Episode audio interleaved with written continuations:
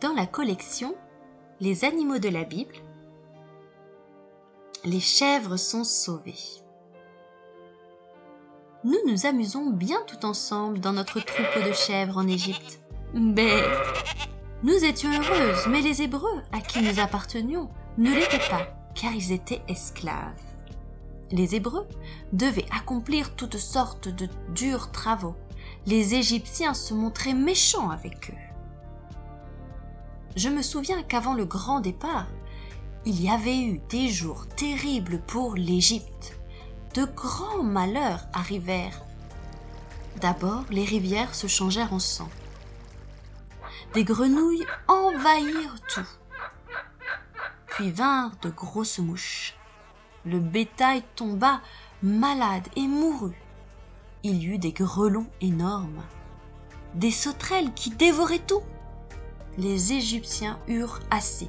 Tout cela leur arrivait à cause des Hébreux. Il fallait les chasser les Hébreux se réjouirent d'être enfin libres, et tous nous sommes partis en direction du pays que Dieu avait promis de leur donner. Nous avons traversé le désert jusqu'à la mer Rouge. Mais comment allions-nous atteindre l'autre rive? Dieu dit à notre chef Moïse d'étendre son bras sur la mer. Le vent souffla et la sépara pour laisser un passage sec au milieu tout le monde s'y engagea. Que c'était drôle Qui donc avait déjà traversé une mer à pied auparavant? Pendant la traversée, nous en avons profité pour nous amuser comme des petites folles. Mais on jouait à cache-cache autour des rochers.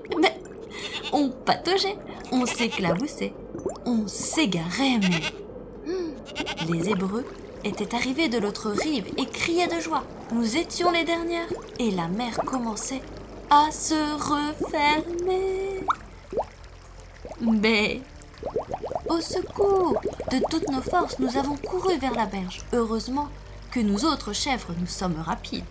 Ouf Tout le monde était sain et sauf. Mais quel grand miracle le récit de la traversée de la mer Rouge se trouve dans le livre d'Exode, chapitre 14.